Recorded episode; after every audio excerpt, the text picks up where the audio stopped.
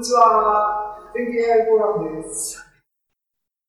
皆さん、こんばんはです。えー、全景 AI フォーラム。2021年3月31日、3月末の全景 AI フォーラム。今日もよろしくお願いします。今の概念は、行列かけるベクトルだったんだけども、話したいのは、行列かける行列っていう計算を考えたい。でも何も難しくはないんです。今の直前のやつを飲み込んだら、ここの拡張は自然な拡張です。でもうこういうもんだっていうふうに思ってください。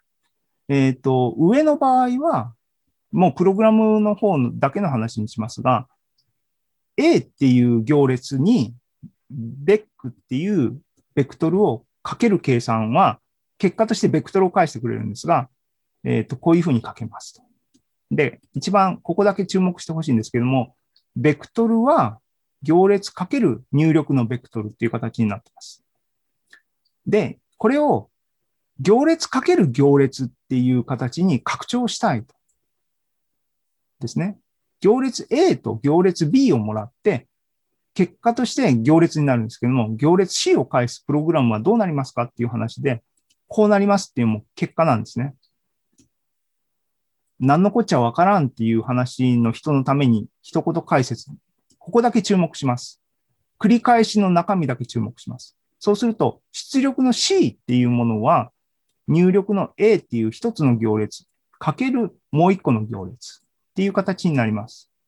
で、ベクトルとの違いは何ですかっていうと、当然 A は同じなんだけども、ここが上の場合はベクトルだったんですが、ここが行列になる当たり前ですね。行列と行列の席ですから。その時に注目するべきは、共通のインデックス、インデックスって言いますが、変数ですね。K っていうのが出ていると。今、上の場合は、共通のインデックス J っていうのが、最初の行列の2番目の方のインデックスと同じものがベクトルに出てると。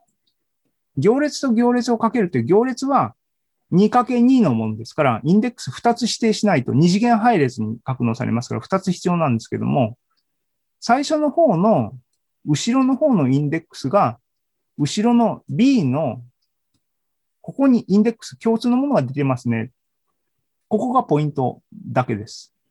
つまり、こことここが共通のインデックスで、この i は i は上に書いてある i と同じで、よく目がいい人は、あ、これはこことここと一緒やんっていう話になります。で、行列行列の席は行列になりますって言ったように、i の、いや、a の i っていうのは c の i のここに出てるんですけども、行列だからもう一個インデックスが必要ですね。そのインデックスはどっから来てるかっていうと、b の方の k じゃない残ったインデックスがここに出てるんですよっていう仕組みになってると。ね。で、なんでこうなるのかっていうのは、さっきの数学の回転の説明とかを想起すればいいんですが、ここから頭を切り替えます。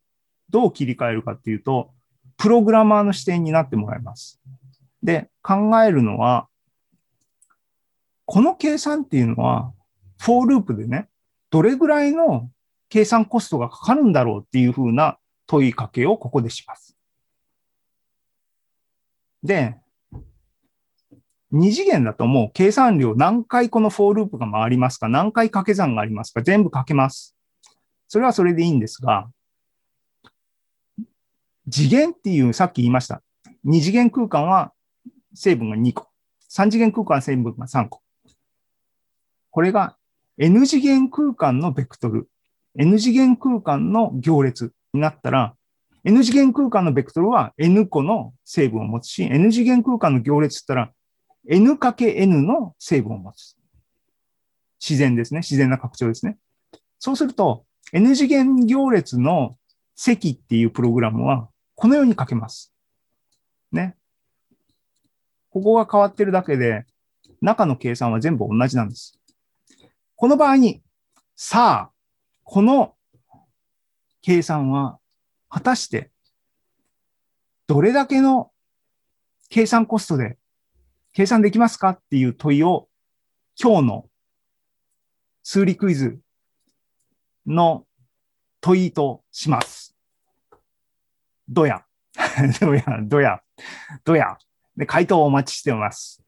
で、正解の方に、正解じゃないな。回答をくれた方には、もしザムが余ってれば、ザムを 進呈しますので、ふるってご応募ください。お願いします。っていうことで、あの、40分、まだ時間が20分予定よりもありますが、一応僕の今日の話はですね、長ったら話、長ったらしい話はですね、これで終わりです。